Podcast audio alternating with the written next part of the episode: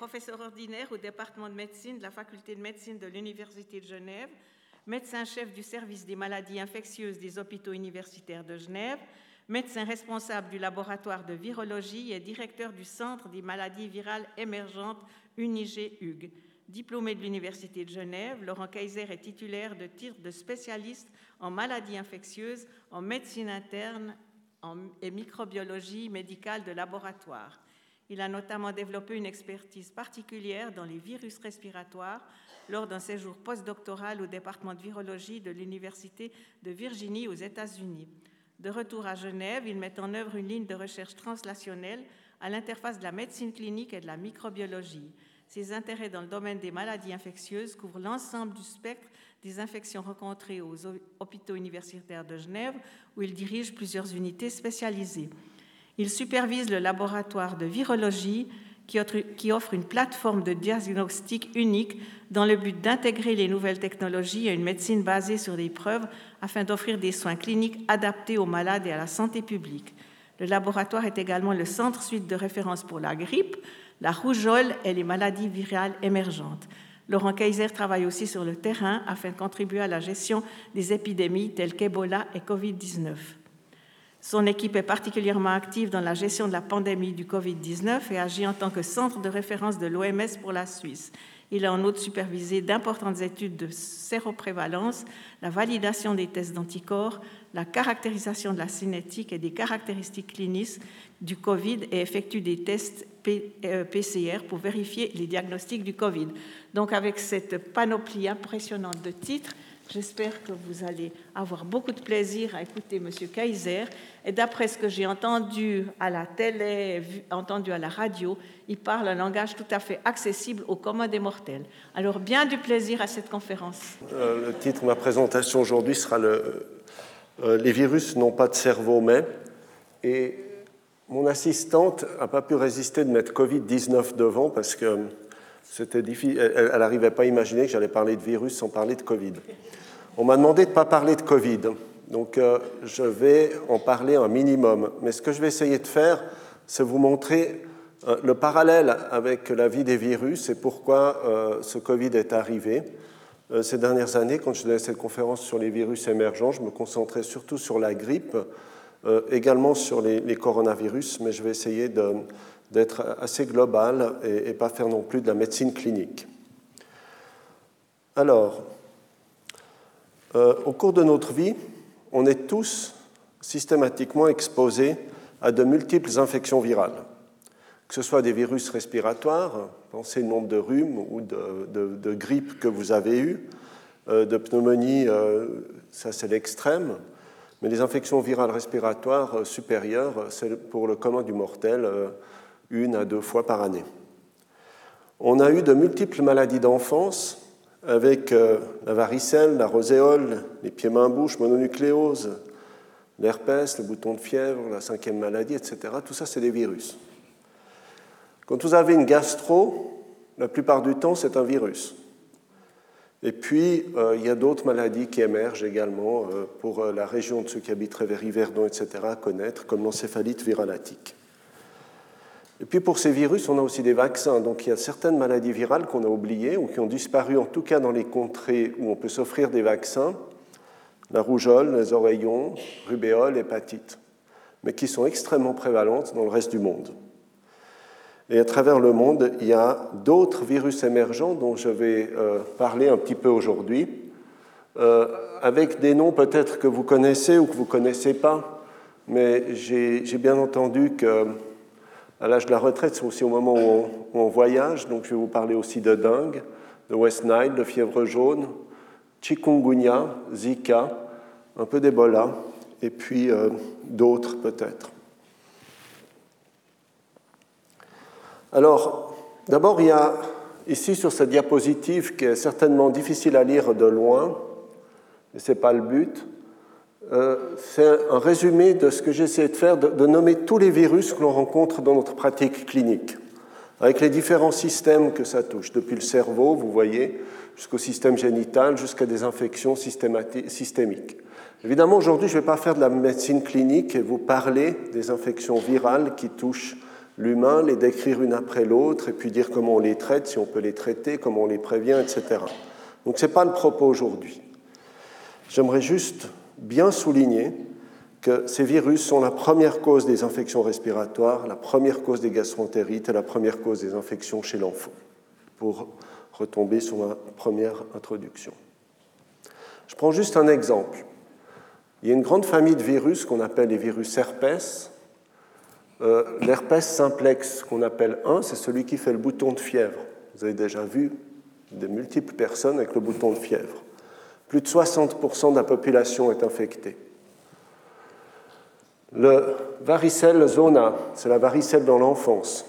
Tous ceux qui ont une varicelle ici ont toujours du virus du zona dans leur corps. Et ça va se manifester peut-être un jour par le zona. L'Epstein-Barr, un nom barbare qui veut dire le virus de la mononucléose. Une fois que vous l'avez attrapé, vous ne vous en débarrassez pas. N'importe quel de vos lymphocytes ont ce virus en lui. Et vous voyez que plus de 90% de la population est exposée. La même chose pour un autre virus qui s'appelle cytomégalovirus, euh, dont on ne se débarrasse pas non plus, ou l'herpès virus de type 6, qui est la cause de la roséole dans l'enfance et que vous avez toujours en vous euh, bien 20, 30, 50, 60 ans plus tard. Donc, certains de ces virus, dont je ne vais pas m'étendre aujourd'hui, mais qui sont les virus du groupe herpès, sont des compagnons pour la vie. Et quand vous avez des boutons de fièvre, des zonas au cours de votre vie, ou vous l'avez vu chez les gens qui sont stressés ou qui ont de la fièvre, etc., euh, c'est la résurgence d'un virus qui est dormant dans votre corps sous différentes formes. Et aujourd'hui, on ne va pas trop s'étendre sur les mécanismes biologiques de ce phénomène qu'on appelle latence, qui a lieu soit dans des nerfs, soit dans des tissus, soit dans des cellules. Ça, c'est pour vous dire que certains de ces virus sont là définitivement en vous. Et puis, euh, ces virus, évidemment, ils ne datent pas d'hier. En fait, euh, la première chose qu'il faut retenir aujourd'hui, c'est que eux, l'espace-temps, ce n'est pas celui de l'espèce humaine. Ce n'est pas la durée de vie de 85 ans. Ils fonctionnent sur un autre espace-temps. Il y a eu des virus euh, aussi qui ont disparu. Je reviendrai plus tard, par exemple la variole qui a détruit des civilisations entières, qui est là depuis longtemps. Et sur certaines poteries ancienne égyptienne, on peut voir des gens qui ont typiquement la description d'une poliomyélite, si vous regardez euh, les jambes et le corps de certaines de ces euh, peintures. Et puis notre ADN, et ça c'est quelque chose d'un peu plus complexe, est composé de 5 à 8% de séquences de virus qui ont été intégrées dans notre matériel génétique. C'est ce qu'on appelle les rétrovirus. Ça, c'est aussi un autre champ un peu plus compliqué. Évidemment, quand on est un homme, on n'est pas seul sur Terre. On partage les pathogènes, que ce soit les virus, les bactéries, avec euh, l'ensemble euh, du monde vivant aux alentours. Et on imagine qu'environ 80% des virus qui infectent l'homme sont partagés avec le monde animal. Et que 60% des maladies infectieuses dites émergentes sont des zoonoses, donc proviennent du monde animal. Vous voyez tout de suite le parallèle avec le Covid. Euh, quand on dit qu'on partage 80% des virus avec le monde animal, il faut bien voir ça comme un arbre euh, presque généalogique. Ça veut dire que dans le monde animal, il y a des cousins, des beaux-frères ou des arrière-petits-cousins ou des gens éloignés qui proviennent de la même lignée mais qui ne sont pas strictement les mêmes. Et c'est important puisque ça va introduire d'autres notions que je vais expliquer plus tard. Lorsqu'on prend euh, de grandes technologies euh, qui s'appellent le séquençage, la recherche d'ADN, la recherche d'ARN, c'est les acides nucléiques qui, sont à la base de, la vie. On peut trouver des millions d'agents viraux. Mais il faut vraiment différencier et essayer de comprendre de quoi on parle. On peut trouver des agents viraux dans l'eau, dans l'eau des océans. On peut trouver des agents viraux chez n'importe quel animal vivant, chez un mammifère. On peut trouver des agents viraux chez les plantes. Alors, et puis chez les bactéries. Et ce qui nous intéresse, c'est surtout les agents viraux qui vont concerner l'homme. On en connaît à peu près 263. Alors ce chiffre est un peu relatif, ça dépend comment on compte, si on veut exagérer. Mais disons ce qu'on est en train de dire là, c'est qu'il y a plusieurs centaines ou plus d'une centaine de virus qui peuvent infecter l'homme. Mais autour, il y a une marée de virus. Par contre, il faut vraiment avoir en tête que les virus qui infectent les bactéries, qu'on appelle les phages par exemple, sont strictement pas dangereux pour l'homme, ne sont pas associés à des maladies reconnues, que les virus qui infectent les plantes ne sont pas dangereux pour l'homme. On n'a jamais démontré qu'un virus d'une plante pouvait infecter l'homme, etc. Et on rentre dans ce qu'on appelle la notion de la barrière des espèces. Donc une marée d'agents viraux qui sont là autour, mais ça veut aussi dire que chez un bon nombre de mammifères, que chez bon nombre d'animaux que l'on connaît ou méconnaît, ils peuvent être porteurs de virus euh, qui pourraient un jour ou l'autre émerger chez l'homme. Et c'est ce qui se passait quand euh, certains scientifiques en Chine et ailleurs étudiaient les coronavirus euh, chez les chauves-souris, par exemple. on est très fiers en Suisse de faire des montres qui, simplement, le donner l'heure, mettent 50 000 engrenages et on appelle ça un master of complication pour avoir le même résultat, c'est-à-dire savoir que maintenant il est 2h45. Pour les virus, c'est tout le contraire. C'est un peu les maîtres de la simplification. Vous avez ici des exemples de virus à peu près en taille relative euh, euh, similaire, mais ce que j'aimerais dire ici, c'est simplement que ces virus codent pour un nombre limité de gènes.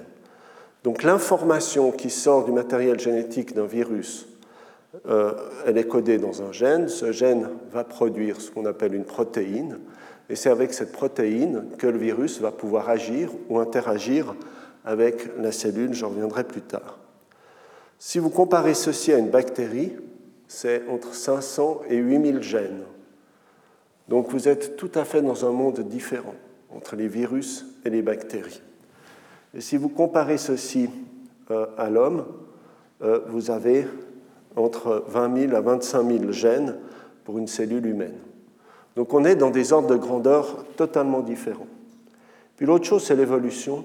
Depuis euh, mes études cliniques, j'ai compté qu'il y avait environ une trentaine de nouvelles maladies virales qui sont apparues depuis le HIV jusqu'au virus qui cause le rhume. Ou qui ne sont pas apparus, qui ont été documentés, identifiés. Et ça, c'est aussi une révolution qui a eu ces dernières années. C'est la médecine génétique qui nous a permis d'identifier ces virus, puisqu'une chose que je devrais vous dire, c'est que ce n'est pas du tout comme une bactérie. Un virus est très difficile à cultiver ou à mettre en évidence, hormis grâce à son matériel génétique. N'est pas du tout la même chose qu'une bactérie qui peut se reproduire, entre guillemets, assez facilement, simplement, avec un peu de, euh, de vitamines, de sucre, de sang ou, euh, un environnement euh, assez favorable. Donc si on en vient à la définition d'un virus, c'est une structure simple. C'est un agent infectieux qui a besoin d'une cellule. Je vous démontrer que c'est des parasites. Et c'est pour cette raison que les microbiologistes et mes confrères bactériologistes manquent de respect énorme vis-à-vis des virus puisqu'ils ne les classifient pas dans l'arbre du vivant. On pourrait discuter sans fin, mais comme ce n'est pas une forme de vie indépendante qui peut se répliquer, qui a son propre matériel de réplication et euh, son propre matériel énergétique, pour certains, ne font pas partie de l'arbre du vivant. À mon avis, c'est plus sémantique qu'autre chose. Pour se répliquer, le virus va se désintégrer dans la cellule pour que son génome dirige la synthèse de ses composants viraux. Je vous expliquerai comment. Et euh, il va former de nouveaux virus une fois qu'il a infecté la cellule et il va continuer ainsi. Concernant la structure des virus, euh, j'ai schématisé en haut les deux points importants. On va essayer de simplifier aujourd'hui. Virus, c'est une petite enveloppe qui a deux choses importantes. C'est son matériel génétique, c'est cette euh, ondulation noire à l'intérieur euh, de l'enveloppe. Et puis à la surface, ce qu'on appelle une glycoprotéine ou une protéine qui est essentielle. Et rappelez-vous ça, on va en parler beaucoup. Cette protéine, qui est figurée ici avec ce rond rouge, sera souvent essentielle pour initier l'infection, essentielle pour la réponse immune, et pour, si on revient avec le Covid, c'est la cible du vaccin et de la réponse immune après une infection euh, euh, naturelle. Donc, un virus, il doit d'abord trouver une cellule. Et pour trouver une cellule, il utilise ce qu'on appelle un récepteur qui est schématisé ici par ce petit U rouge. Sinon, il est totalement innocent. Si vous êtes des virus animaux sur, euh, sur, votre, euh, euh, sur l'oropharynx, par exemple, parce qu'en général, les virus, ils rentrent par les voies, les muqueuses, ils ne rentrent pas par la peau, à part ceux qui causent des verrues. il faut qu'il trouve son récepteur. En d'autres termes, si vous êtes exposé au virus du sida du singe, vous n'avez aucun risque d'être infecté parce qu'il ne va pas trouver ce récepteur rouge. Donc ça, c'est la première étape. Le virus, il doit trouver son récepteur et s'attacher sur la cellule. Dans le but de délivrer ce petit zigzag noir, qui est son matériel génétique, qui peut être de l'ARN ou de l'ADN, c'est à peu près, c'est pas très important, si ce n'est que je reviendrai là-dessus, c'est surtout des virus ARN qui nous intéressent dans le monde des virus émergents, pour pouvoir donner ce matériel génétique à l'intérieur de la cellule pour que celle-ci puisse le répliquer. En fait, il, pirate la cellule pour utiliser tout le mécanisme de la cellule pour répliquer son, matériel génétique par différentes, euh, par différentes façons, en essayant d'éviter euh, la réponse de la cellule. Il utilise, si vous voulez, l'usine de la cellule pour se multiplier. C'est donc des parasites. Et puis, si tout ça se passe bien, eh ben, il va y avoir production de multiples nouveaux virus de manière exponentielle qui vont infecter d'autres cellules, etc. etc. Lorsqu'on est exposé au SARS-CoV-2, c'est ce qui se passe avec un récepteur qui est sur la surface des cellules respiratoires et puis qui va conduire très rapidement une augmentation rapide du nombre de virus et favoriser la transmission. Évidemment, euh, la cellule, elle ne dit pas bienvenue au virus. Donc, en général, euh, si on est là et on est exposé toute notre vie à de multiples agents infectieux, c'est bien parce qu'on a des défenses immunitaires. Donc au moment de l'infection, il va y avoir ce que j'ai schématisé ici, des réponses de la cellule qui vont répondre à la présence de ce virus qui n'est pas considéré comme bienvenu, qui va exprimer des protéines et euh, également du matériel génétique qui est reconnu comme étranger, comme dangereux. Mais le virus vient aussi avec des protéines lui-même ou des trucs pour éviter cette réponse immune. En fait, un agent infectieux, il n'existe que s'il arrive à passer par-dessus cette réponse immune. En tout cas, la première phase de la réponse immune. Ensuite, l'hôte va construire des anticorps et une réponse immune qu'on appelle adaptative, mais ça, c'est un autre champ euh, qui concerne l'immunologie. Et si on prend un virus comme le Covid, eh bien, lui, c'est un maître pour essayer de contourner cette réponse immunitaire très rapidement qui conduit après à des infections graves chez un certain nombre de personnes. Donc, tous ces virus, s'ils existent, c'est qu'ils arrivent à trouver une cellule qui est un récepteur et une cellule qu'on appelle permissive. Si vous avez un récepteur mais une cellule qui est très forte immunitairement, vous n'allez pas avoir de survie du virus ni de production virus. Une fois que ceci est fait à l'intérieur d'une cellule et puis à l'extérieur d'une cellule, il faut voir comment le virus va se transmettre d'une personne à l'autre.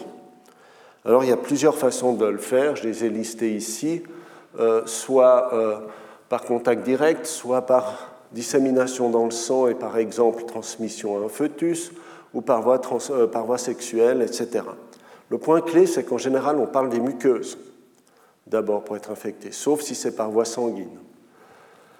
Mais la façon la plus facile, c'est évidemment de se transmettre dans le bus quand quelqu'un tousse, soit avec des grosses gouttelettes, soit des aérosols, euh, donc par voie aérienne. Et vous comprenez bien que euh, ces virus qui se transmettent par voie aérienne vont être probablement les plus difficiles à contrôler. Il y a d'autres façons aussi de se transmettre, c'est en utilisant un vecteur, un intermédiaire. Et ça, on touche le monde de la transmission euh, des virus qu'on appelle arboviroses, c'est donc qui sont transmis par des insectes. On ne va euh, pas rentrer dans les détails, mais je vais revenir sur certaines de ces maladies. Donc, Parfois, il n'y a pas besoin d'une transmission d'homme à homme pour avoir une épidémie, mais vous avez par exemple des, moustiques qui vont porter le virus et transmettre, ou des tiques euh, ou euh, d'autres euh, agents similaires. Soit d'homme à homme, soit à partir d'un réservoir animal. vous voyez, on a tout de suite des structures assez complexes potentiellement. Alors, qu'est-ce qu'on appelle virus émergent? Et le Covid nous enseignait que c'était probablement une leçon d'être sensible à ce champ de ce qu'on appelle les virus émergents. C'est le passage d'un nouveau virus du monde animal à l'espèce humaine, mais ça peut être aussi un virus connu qui crée une épidémie inhabituelle pour différentes raisons, parce qu'il s'est un petit peu modifié. Pensez aux variants, par exemple. Ou c'est la réapparition d'un virus qui était considéré comme contrôlé ou éteint, pouvez imaginer euh, quelque part dans le monde un petit réservoir et puis à la faveur de deux ou trois événements, une réapparition. Par exemple, si vous arrêtez de vacciner tous les enfants de la rougeole pendant quelques années ensuite, en Suisse, je peux vous assurer que la rougeole sera de nouveau endémique. En général, il s'agit de virus qui ont un matériel génétique qu'on appelle de l'ARN. Et je vais vous expliquer pourquoi. Donc les virus, il y a deux types de virus, les virus ADN, ceux par qui j'ai commencé, par exemple les virus de, l'herpès ou du zona, de la varicelle, que je vous ai expliqué restaient définitivement dans votre corps, c'est très rare pour les virus ARN. En général, on s'en débarrasse, sauf ceux qui sont capables de faire des infections chroniques. Alors c'est un monde en constante évolution. Ça, c'est une diapositive euh, que j'avais faite il y a déjà plusieurs années. J'avais listé ici, vous voyez, euh, deux coronavirus en 2003 et en 2012, la grippe H1N1 et des virus dont euh, je vais un peu discuter maintenant, le chikungunya, l'Ebola, le Zika et la fièvre jaune. De temps en temps, je vais parler du SARS-CoV-2 ou Covid. Excusez-moi, vous m'avez dit d'en pas en parler, mais c'est impossible.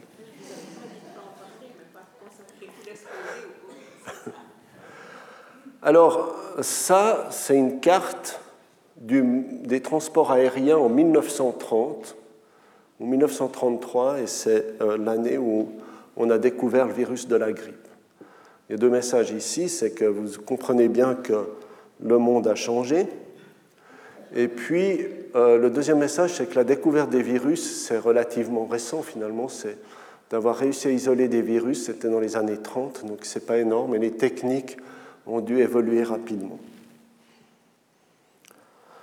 Je ne vais pas faire euh, de, parler de, domaines que je ne maîtrise pas, mais il est clair que quand on parle de maladies virales, quand on parle de maladies de zoonose ou d'épidémie, on n'est pas dans un monde neutre.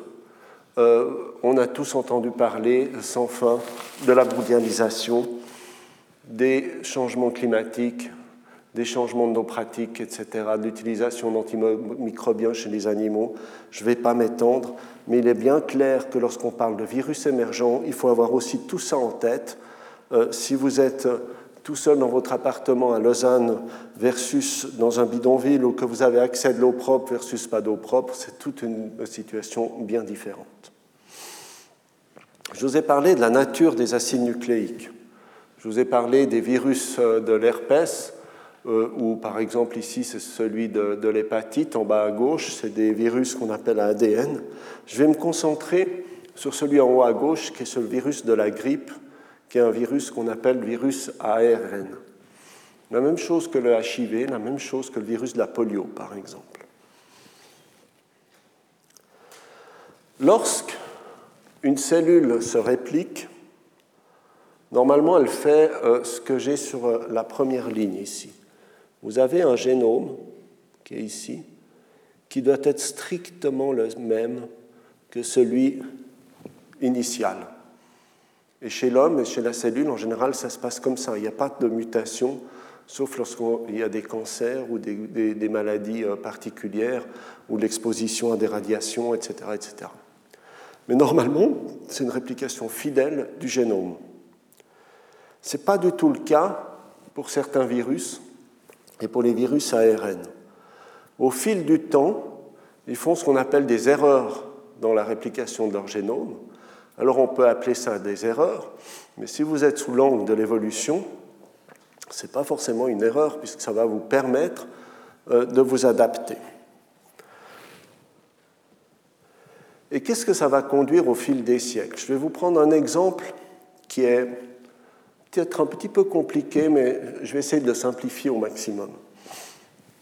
Si vous avez un génome ici qui est le même pour toute une grande famille de virus qu'on appelle les entérovirus, vous allez vous dire que c'est ces entérovirus? Ces entérovirus sont faits de deux grandes familles de virus. Excusez-moi pour la taxonomie, c'est un peu compliqué, mais à gauche, c'est les rhinovirus et à droite, c'est aussi les entérovirus. Ça, c'est les taxonomistes qui nous rendent confus. Et puis vous avez des, petits noms dessous, rhinovirus A, B, C, puis en dessous, entérovirus A, B, C D. Où je veux en venir? Voici les maladies associées. Le rhinovirus, c'est exactement le virus qui est la première cause des infections respiratoires ou du rhume. Les entérovirus, c'est la cause de la maladie pied-main-bouche, qui pour ceux qui ont eu des enfants, ils ont tous observé.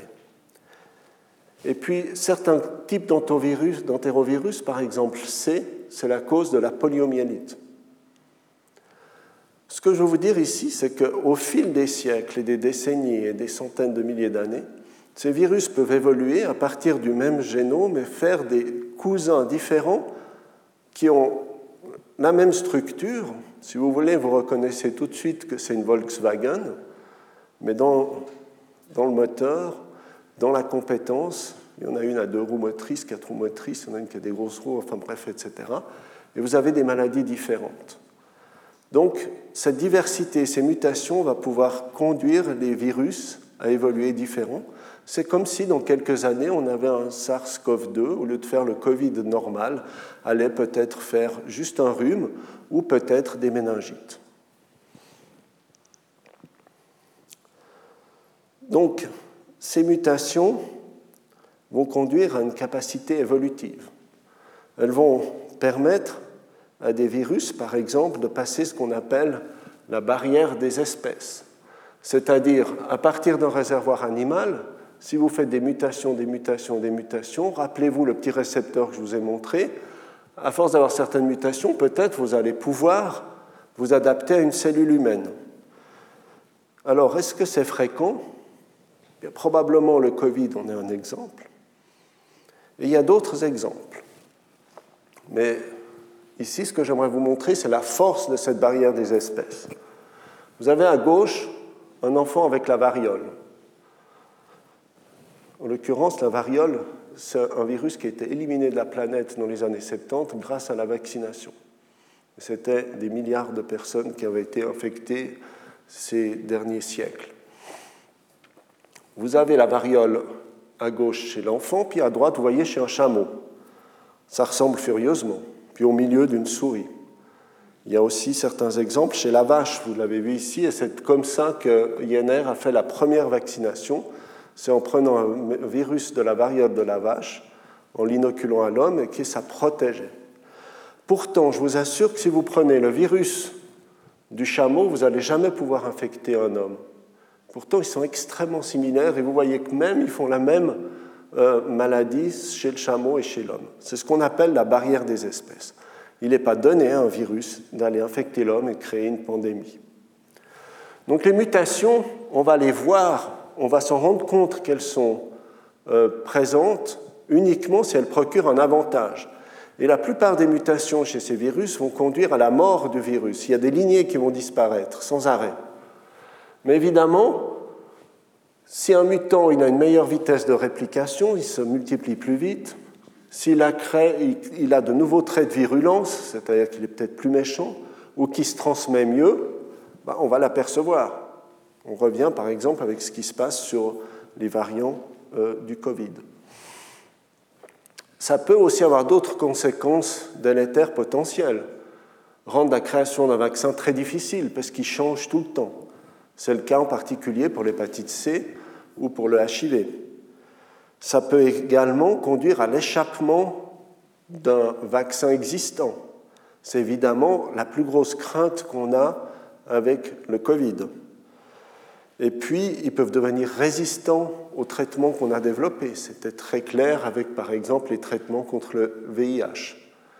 Et puis, comme je vous l'ai montré, ça peut aider à passer ce qu'on appelle la barrière du monde animal. Alors, pour résumer ça, j'aimerais, pour finir cette partie qui me semble très importante, pour expliquer ce que c'est les mutations, prendre un exemple avec les présidents américains. Le premier était George Washington, il a donné deux branches de mutants. Une première, euh, Abraham Lincoln, qui va donner vie euh, aux, républicains, et puis euh, Thomas Jefferson, entre autres, qui vont donner vie aux démocrates.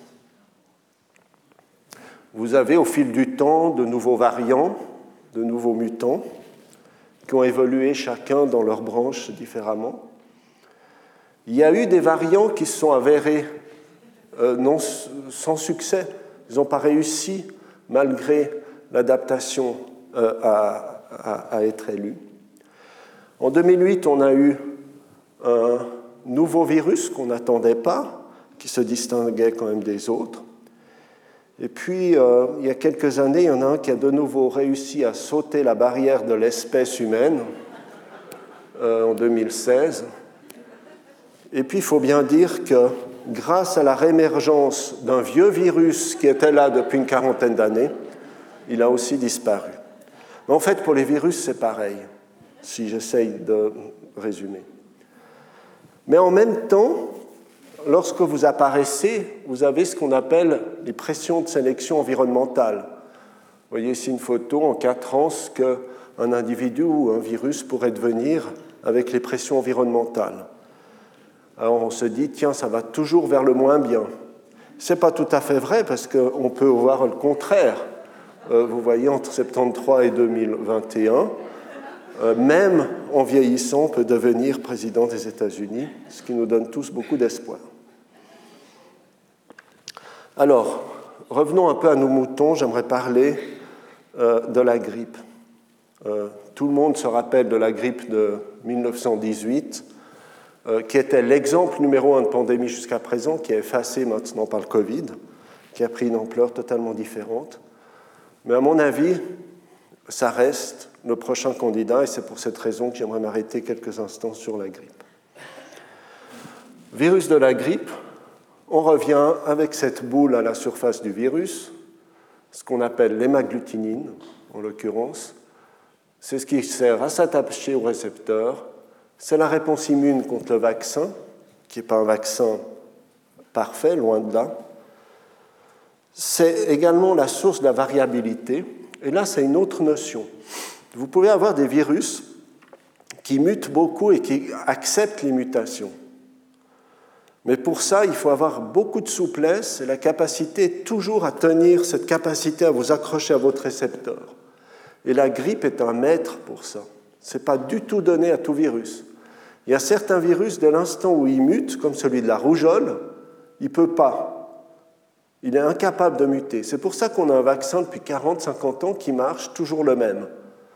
Donc ces mutations, elles peuvent avoir lieu, mais si elles n'ont pas lieu au bon endroit, ça ne sert à rien. Pour la grippe, c'est le maître de pouvoir muter, muter tout en gardant sa fonction.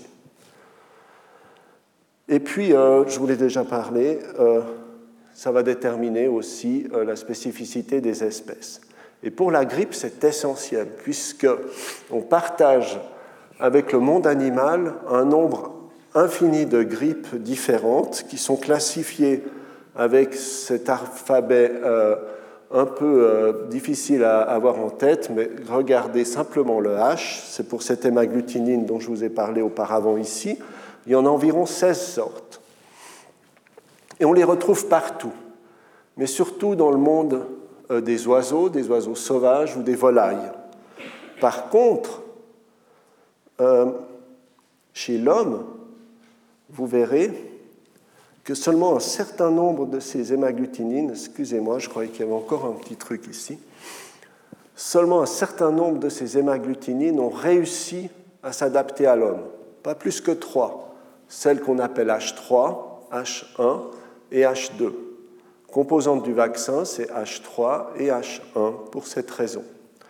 Donc ce n'est pas parce qu'il y a plein de virus autour de la grippe chez le monde animal qu'automatiquement il va sauter chez l'homme.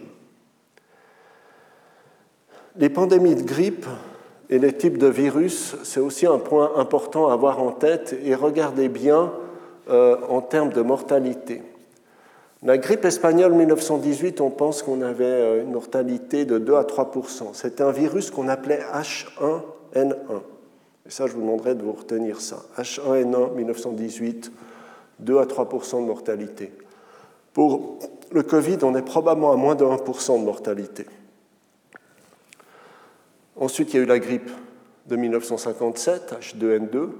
Hong Kong, 1968, H3N2, qui s'est établi dans l'espèce humaine, qui était une nouvelle grippe.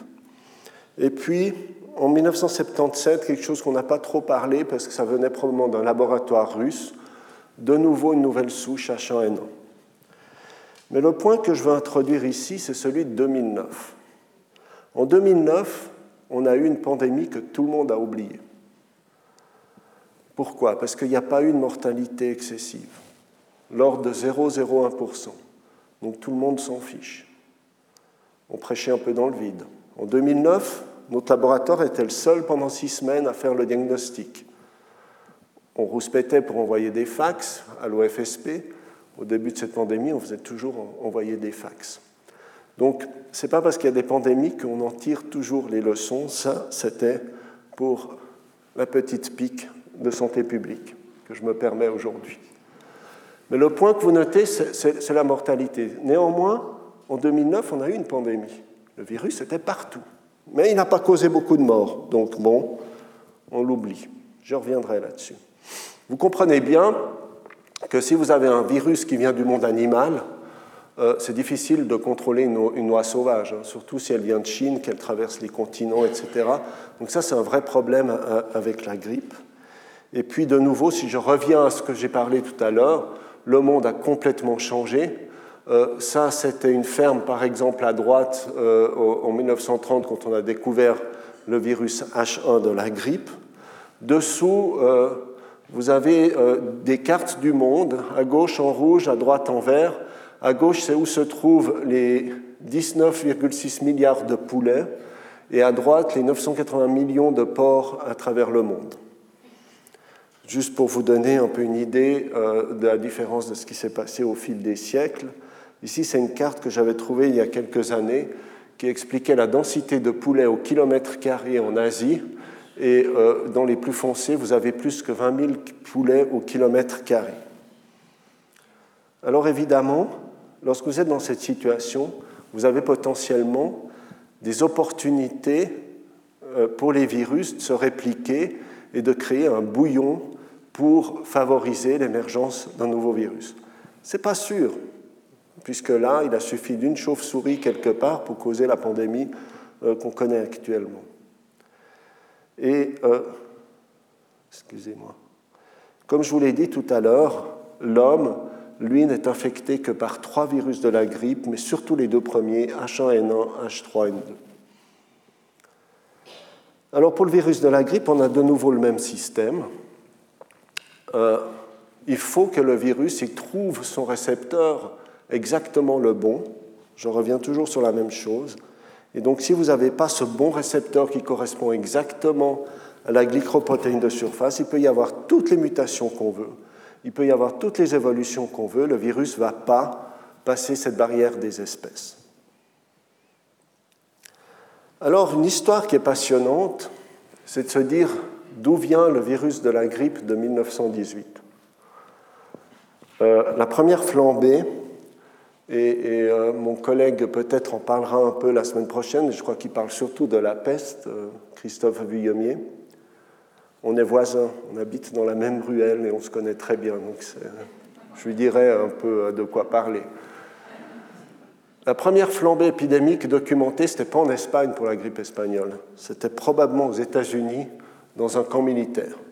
Vous comprenez bien que quand vous avez cette situation ici, c'est exactement ce qu'on veut, il y a une distance sociale, il y a le respect de l'hygiène, etc. Et puis il y avait la population qui bougeait, puis c'était la Première Guerre mondiale. Mais je vous ai dit qu'on a découvert les virus qu'en 1930. Donc il y a des chercheurs qui à la fin des années 90, on fait des recherches absolument incroyables, le début des années 2000. Un type euh, qui travaillait au NIH aux États-Unis.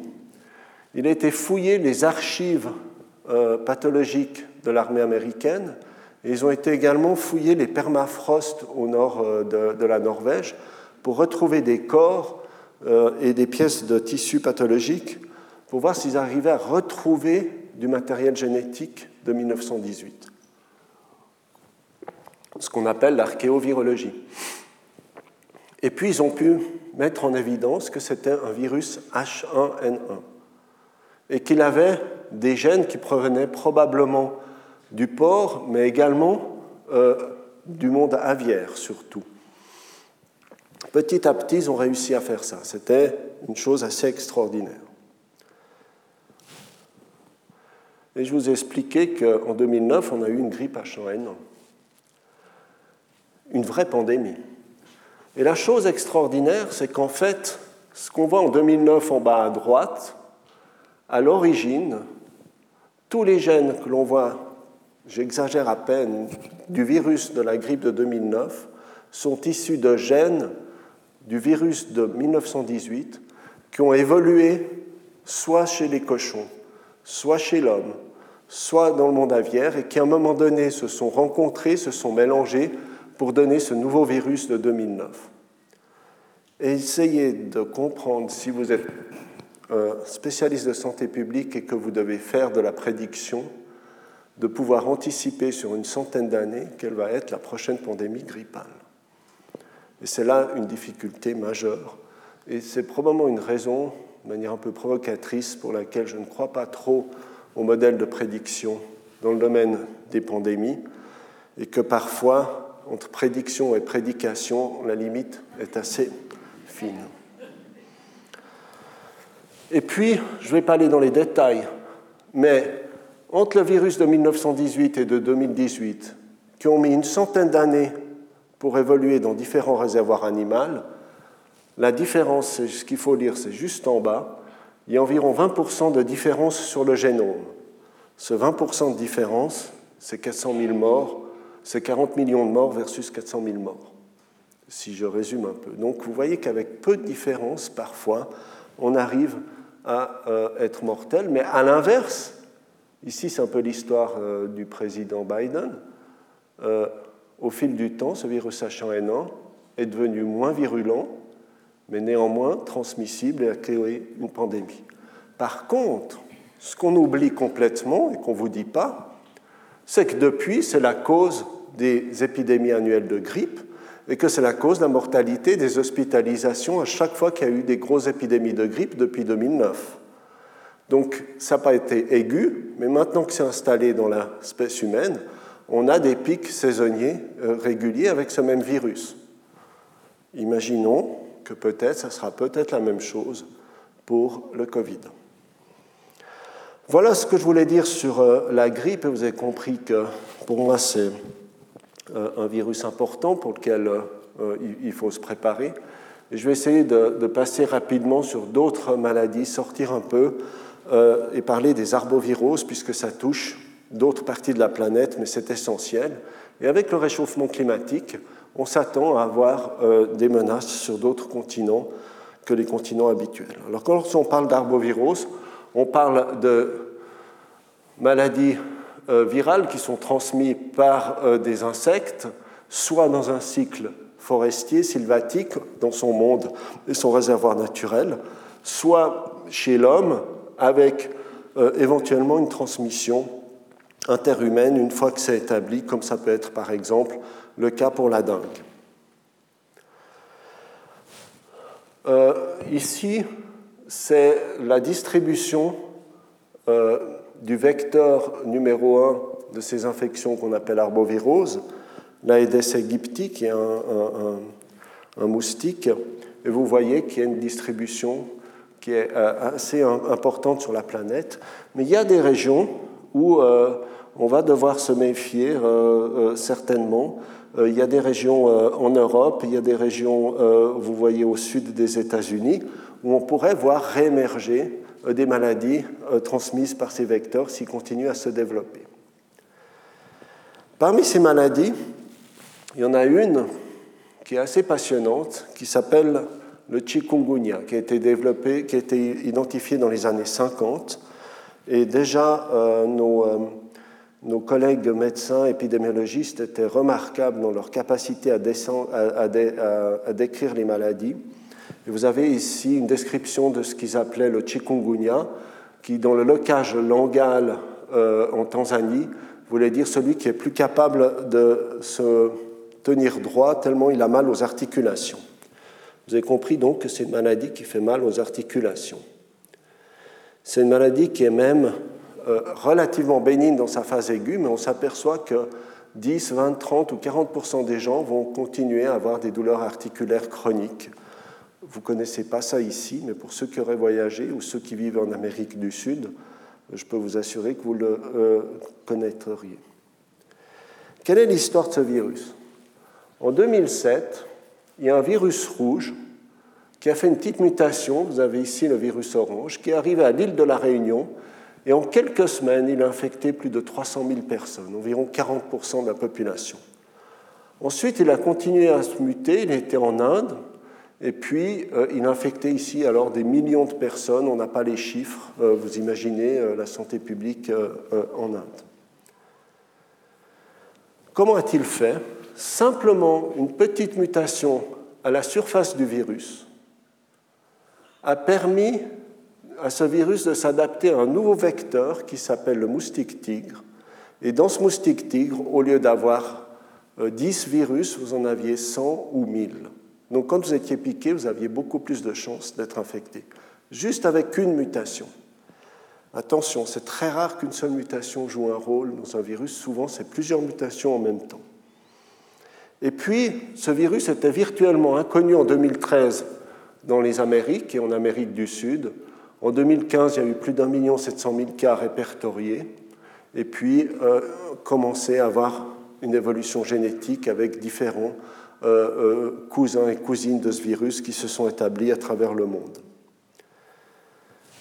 Le problème, c'est que ce virus partage aussi euh, le même vecteur que deux autres maladies qu'on appelle la dengue, 390 millions de cas euh, par année répertoriés par l'OMS, c'est probablement une large sous-estimation, maladie qui peut être très sévère chez les enfants, et la fièvre jaune, qui est un épiphénomène, mais qu'on craint beaucoup parce que la mortalité est énorme. Et puis également un autre virus qu'on appelle le Zika, je pense que vous vous souvenez de ce nom, vous avez lu ça dans les journaux, en 2015. Donc vous avez ici une situation extraordinaire où vous avez des vecteurs qui sont deux ou trois types de moustiques, et puis des virus qui s'adaptent à ces vecteurs, et puis qui, au départ, font des maladies très similaires, mais avec des conséquences différentes. Parmi ces virus, il y a les flavivirus. Ce n'est pas le chikungunya, mais c'est tous les autres. Et pourquoi je vous parle du flavivirus? Parce que c'est de nouveau la même, histoire que je vous ai montrée au début avec les rhinovirus, le virus du rhume, la polio. Vous avez une famille de virus, puis tout d'un coup ça évolue en cousin, en cousine, etc.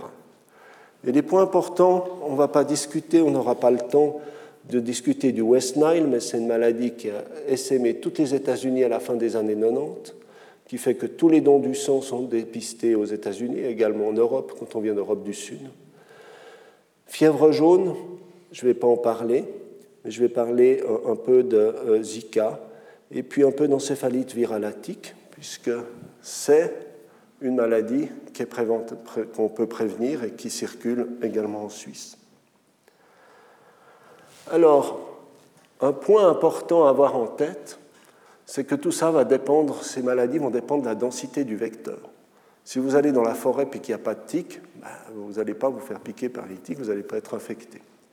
Et l'histoire extraordinaire avec ces vecteurs, c'est que dans les années 70, les vecteurs avaient quasiment disparu des Amériques du Sud, pour une raison bien simple, c'est qu'on sprayait tout au DTT.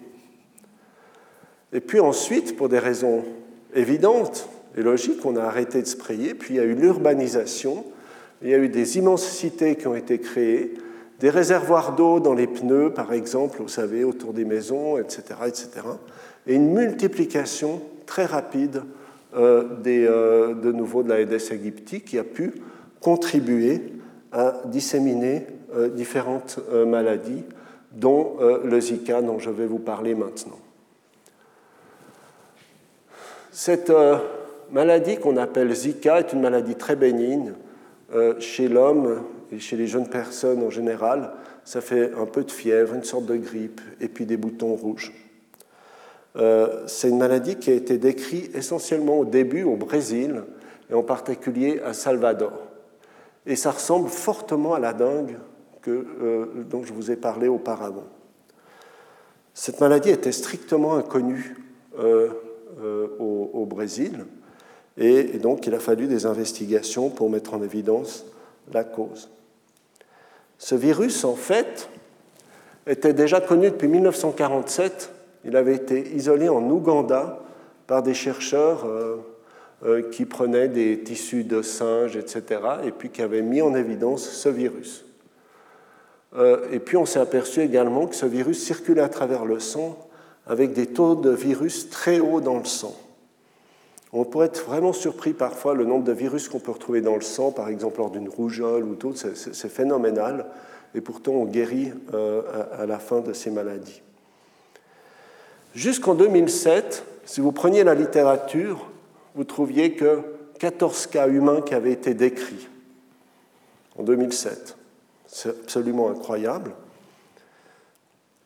Et puis en même temps, en 2015, en parallèle de cette épidémie que je vous ai dit, de gens qui avaient de la fièvre, qui était rouge, mais qui n'avaient pas la dengue, ça ressemblait à la dengue, mais ce n'était pas la dengue, il y a euh, deux pédiatres une mère et une fille euh, euh, du côté de Récif, si je me rappelle bien, qui observaient un truc bizarre, c'est qu'ils avaient beaucoup de naissances d'enfants qui avaient des malformations et des microcéphalies.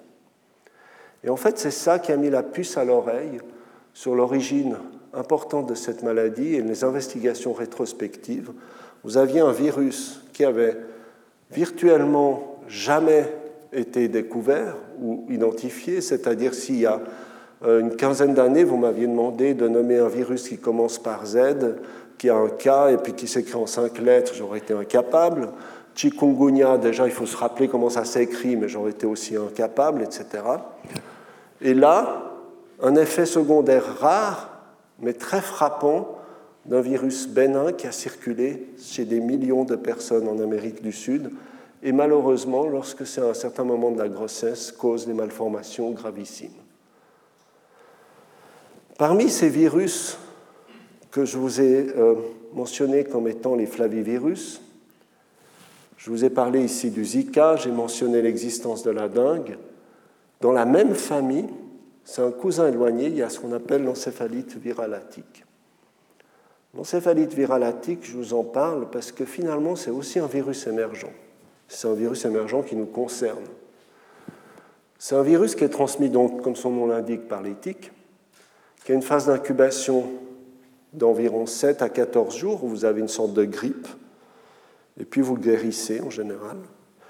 Ou alors, il y a une seconde phase, et c'est là que ça ne va pas bien, votre système immun n'arrive pas à contrôler, et vous tombez malade au bout de 10 jours. Covid, c'est pareil. La plupart des gens, ils guérissent ou alors ils tombent malades au bout de dix jours. Et puis ce qui est clair, c'est qu'il y a une expansion géographique. Je ne vais pas vous donner plus de détails, mais si j'avais donné cette carte il y a 5-6 ans, euh, il n'y a que la partie du côté de la Turgovie qui était rouge il y a une quinzaine d'années, une douzaine d'années. Et vous voyez qu'il y a des régions qui deviennent de plus en plus prévalentes. ça peut sembler bizarre, on se dit comment ça saute comme ça, etc. C'est très particulier, c'est parce qu'il faut qu'il y ait un réservoir, il faut qu'il y ait tout d'un coup un troupeau de, euh, enfin, un troupeau de cerfs ou de, biches ou, des rongeurs qui portent le virus qui soit piqué par les tiques. Donc il faut qu'il y ait un écosystème favorable et c'est pour cette raison que euh, ça saute des régions, ou bien alors ça n'a pas été découvert, mais clairement c'est une maladie en expansion. C'est difficile de parler de virus émergents sans parler d'Ebola. Vous vous rappelez euh, en 2014-2015 euh, euh, tout ce qui s'est passé autour de l'Ebola. Alors l'Ebola, c'est un virus qui est extrêmement dangereux mais qui ne va jamais faire une pandémie. La raison, c'est qu'il est trop virulent. regardez la mortalité. Euh, pour un virus Ebola, c'est 40 à 90% de mortalité. Pour un virus comme le Covid, c'est moins de 1%. Et ça se transmet par voie aérienne. Le virus Ebola, il faut être en contact.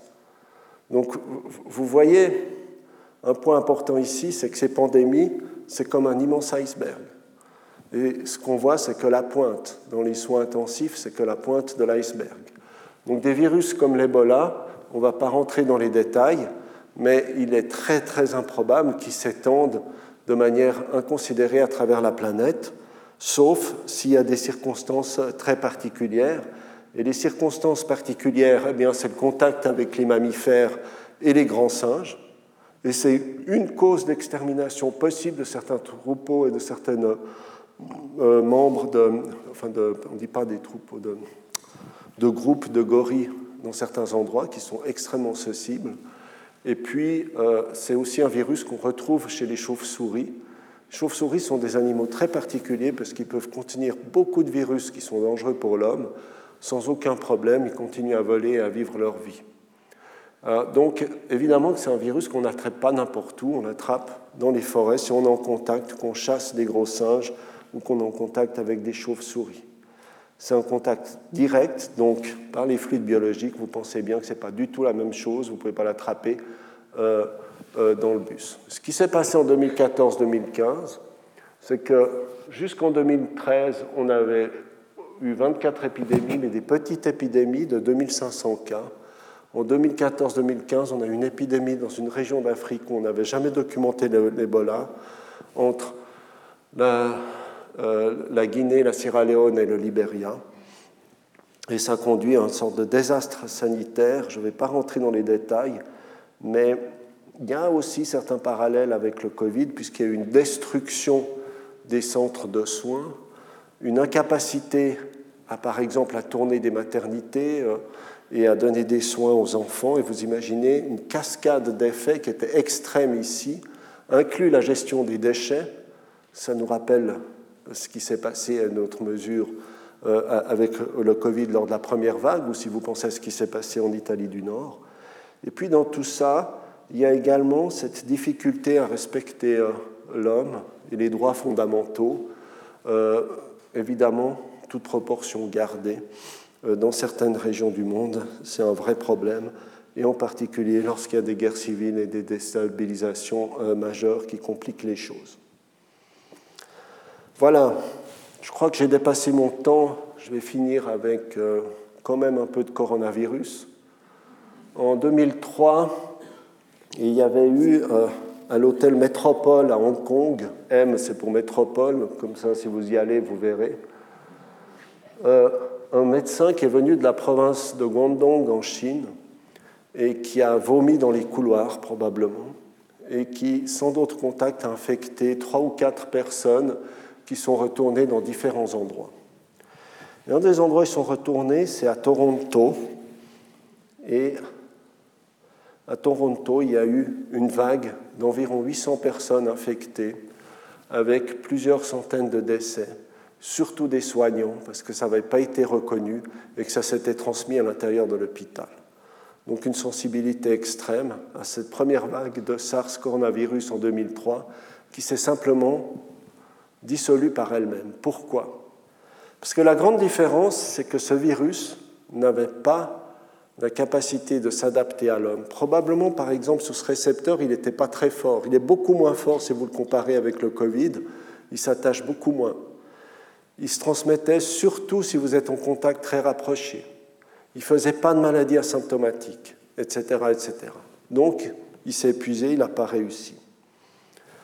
Vous avez quatre coronavirus euh, qui causent à gauche un grand nombre de rhumes que vous avez eus durant votre vie. On oublie les petits noms, c'est des noms archaïques. On, utilise ce langage en médecine pour euh, sembler euh, impénétrable et intelligent, comme ça on ne se comprend pas, on ne nous comprend pas, mais c'est pour vous dire que c'était une cause numéro un de rhume, particulier chez l'enfant. Vous avez eu en 2003 le SARS-CoV le, SARS coronavirus, le numéro 1, d'où on a appelé le SARS-CoV-2 après. Et entre-temps, il y a eu en Arabie saoudite un autre virus qui vient du chameau qu'on appelle MERS coronavirus pour Middle East Respiratory Virus, qui a causé euh, environ 10 000 cas et puis qui euh, lui aussi est pour l'instant incapable de se répandre. Donc vous pensez bien que ces dernières années, on aurait peut-être pensé que ce MERS coronavirus aurait pu être à l'origine d'une pandémie. Et non, c'est arrivé par une chauve-souris dont on ne connaît toujours pas le nom, éventuellement un pangolin, et puis peut-être, pourquoi pas, une erreur dans un laboratoire, etc. La différence entre le SARS-CoV-1, celui de 2003, et le SARS-CoV-2, elle est de 24% sur cette protéine principale. C'est relativement beaucoup pour un virus, mais ce n'est pas énorme non plus. Eh bien ça, c'est la recette pour une pandémie. Comment essayer de prédire quelle mutation, quel pourcentage de mutation, comment ça va se passer pour développer par exemple des vaccins éventuellement dans le futur pour prévenir les variants, etc. Ça, je crois que ça va être quasiment impossible. Mais ce que je veux vous dire ici, c'est que ces mutations dans un monde animal de l'ordre de 24% juste sur cette partie de la, du virus ont conduit à cette pandémie. Euh, on vous a toujours dit, et c'est juste, que ce virus mutait peu, donc qu'on ne risquait pas tellement d'avoir de nouveaux variants. Euh, on ne va pas rentrer dans les chiffres, mais il y a un taux de mutation qui est faible. Par contre, le nombre d'infections est phénoménal. Ici, c'est des chiffres qui sont déjà dépassés. Euh, c'est probablement plus de 250 millions déclarés à l'OMS, mais vous multipliez par un facteur de, je ne sais pas, 2, 3 pour avoir le chiffre réel. Donc on a probablement eu un milliard de personnes infectées. Donc entre un virus qui, mute peu, mais qui infecte un grand nombre de personnes, ou un virus qui mute beaucoup, mais qui infecte peu de personnes, euh, c'est là que se joue tout le jeu et tout l'équilibre.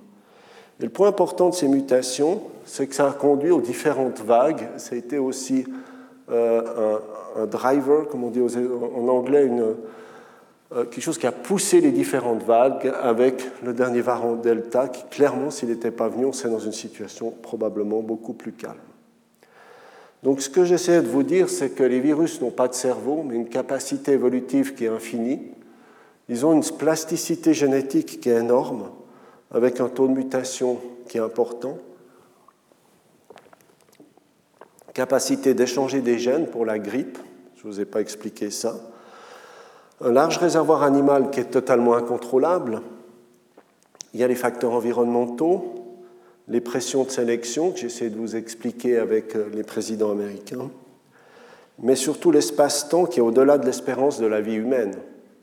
Ils n'attendent pas 85 ans pour euh, jouer leurs cartes.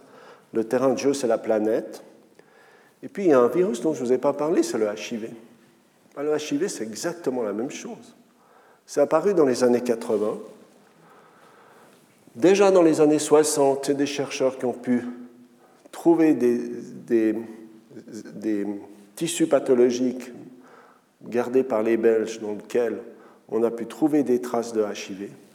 Et probablement en analysant les gènes, on voit qu'il a probablement apparu dans les années 20 et qu'il a commencé à se répandre grâce à l'apparition des trains, par exemple, et puis plus tard au mouvement des populations.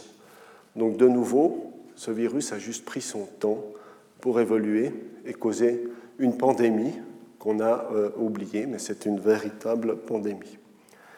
Donc voilà, je vais conclure ici. Ce que j'essaie de vous montrer, c'est que ces virus, ce n'est pas simplement l'interaction entre un virus et une cellule, ce n'est pas l'affaire uniquement des médecins, mais que tous ces engrenages montrent euh, toutes les conséquences ici, c'était par rapport à l'Ebola, mais c'est exactement la même chose par rapport au Covid.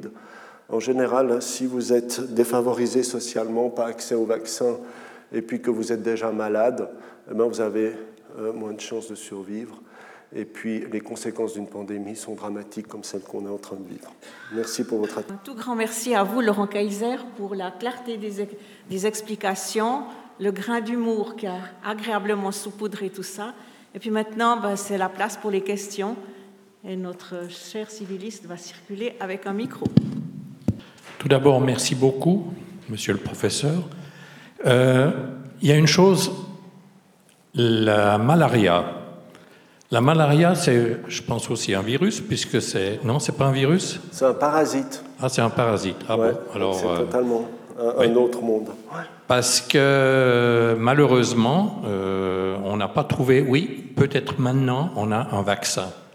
Et le, vous n'avez pas assez insisté sur les vaccins euh, pour toutes ces maladies que vous avez présentées. Oui, alors,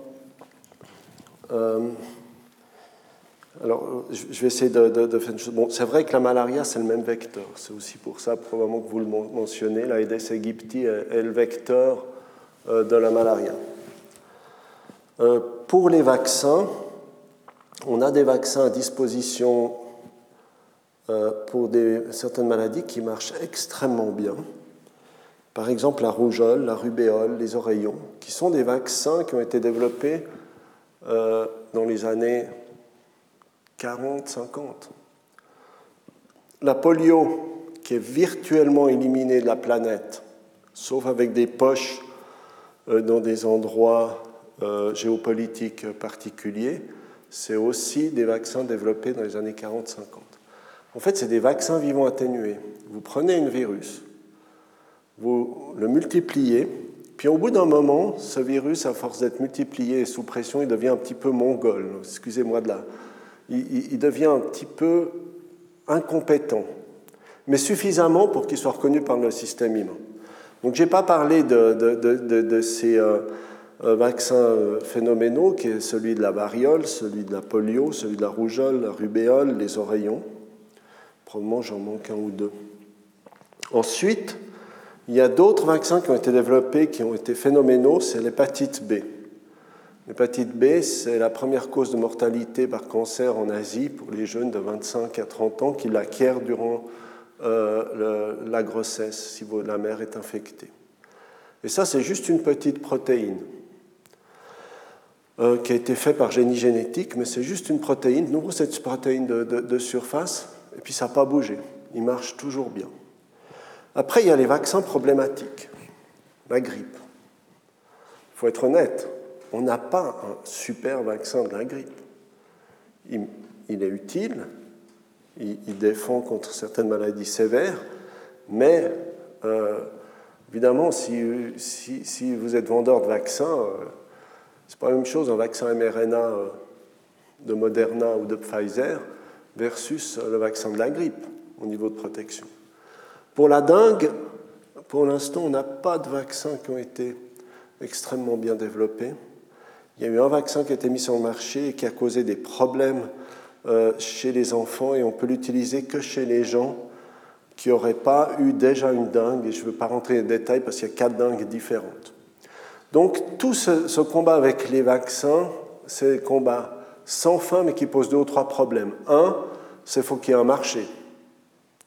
Et si vous allez développer un vaccin pour le Zika, comme je vous ai montré, mais que la maladie fait chouf et puis disparaît, ben, ça devient extrêmement compliqué, même quand vous l'avez développé, de montrer qu'il marche. Euh, mais maintenant, avec la technologie qui a été développée, je pense qu'il ne faut pas mettre tout notre argent dans la technologie des vaccins mRNA. On a des espoirs que pour beaucoup de ces maladies virales, et j'en suis convaincu, je sais que les, firmes travaillent là-dessus, de développer des vaccins sur d'autres cibles euh, pour ces maladies euh, qui dévastent euh, certains continents qui qui sont pas qui nous concernent pas. Mais même ici, on, aurait un intérêt à avoir certains vaccins, peut-être pour l'hépatite C si on y arrive, pour le HIV, je crois que c'est encore une autre histoire. On n'est pas encore là. Mais je néglige pas les vaccins, hein. c'est simplement un choix dans la présentation. Merci beaucoup de nous avoir fait découvrir tout ce monde qui nous fait peur quelque part. Ah, mais ce n'est pas le but. Hein. Ah, c'est pas le but, je sais. Mais justement pour ça, euh, dans, l'idée de, protéger contre ces différents types de virus, vous avez évoqué la notion de, récepteur.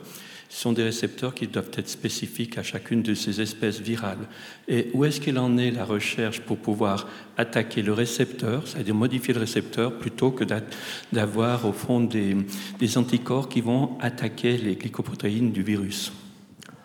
Le, problème, c'est que si la cellule humaine a, des récepteurs, c'est qu'ils sont utiles à des fonctions autres euh, qui sont nécessaires à, la fonction de la cellule et à l'homéostasie de l'humain. Donc, euh, c'est là, là, le problème central. Ceci dit, comme je vous l'ai montré, la plupart des virus, ils, attaquent par les muqueuses.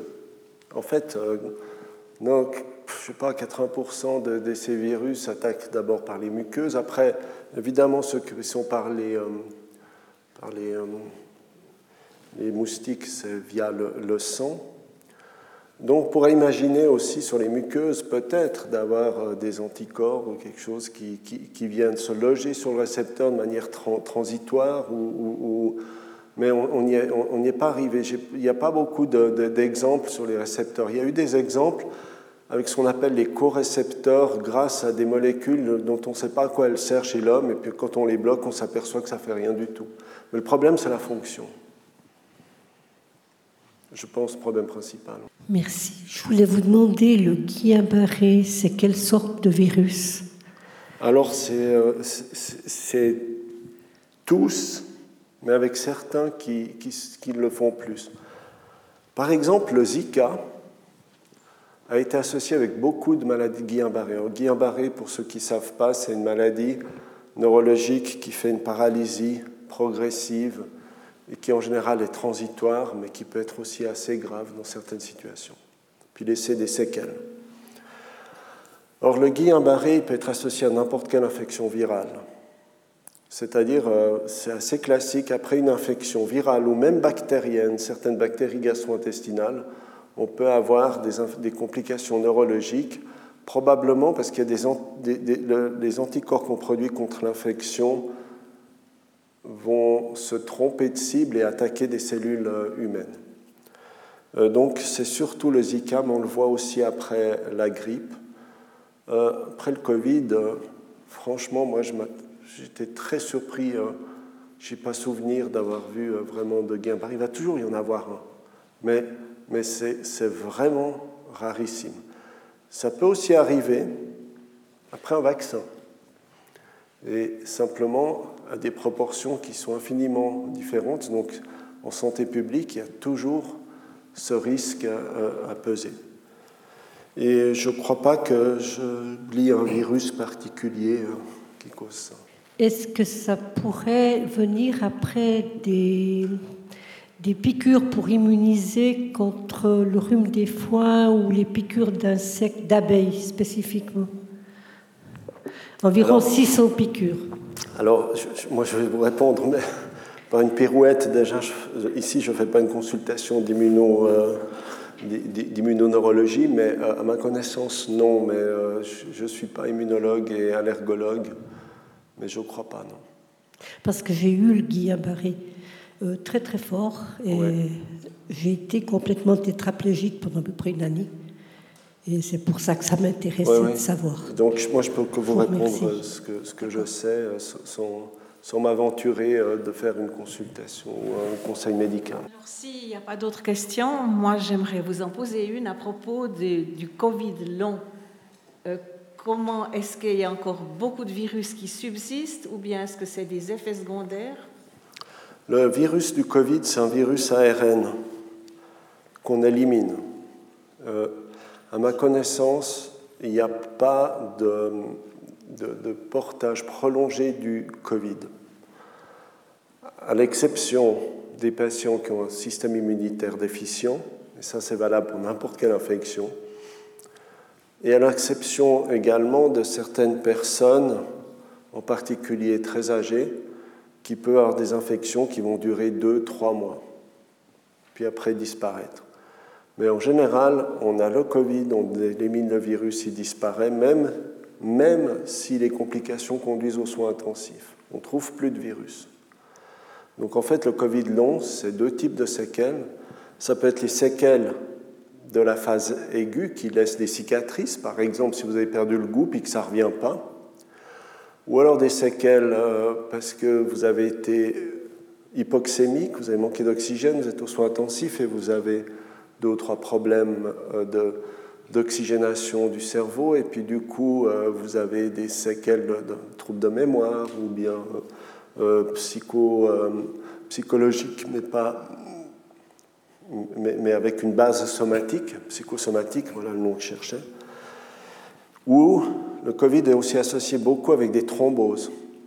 Donc il peut y avoir des micro-thromboses de deux ou trois endroits. Donc une fois que les dégâts sont faits, vous avez des séquelles et vous devez Puis ensuite, il y a toute la partie immunologique, c'est-à-dire vous pourriez avoir des anticorps qui ont été générés par le Covid, la phase aiguë, et puis conduire à euh, des attaques un peu sournoises de certains systèmes.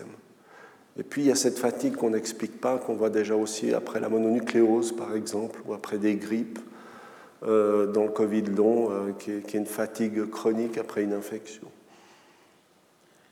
Merci beaucoup. Alors je vous donne rendez-vous à la semaine prochaine pour écouter le collègue de notre conférencier qui vous parlera de l'histoire de la peste en Suisse.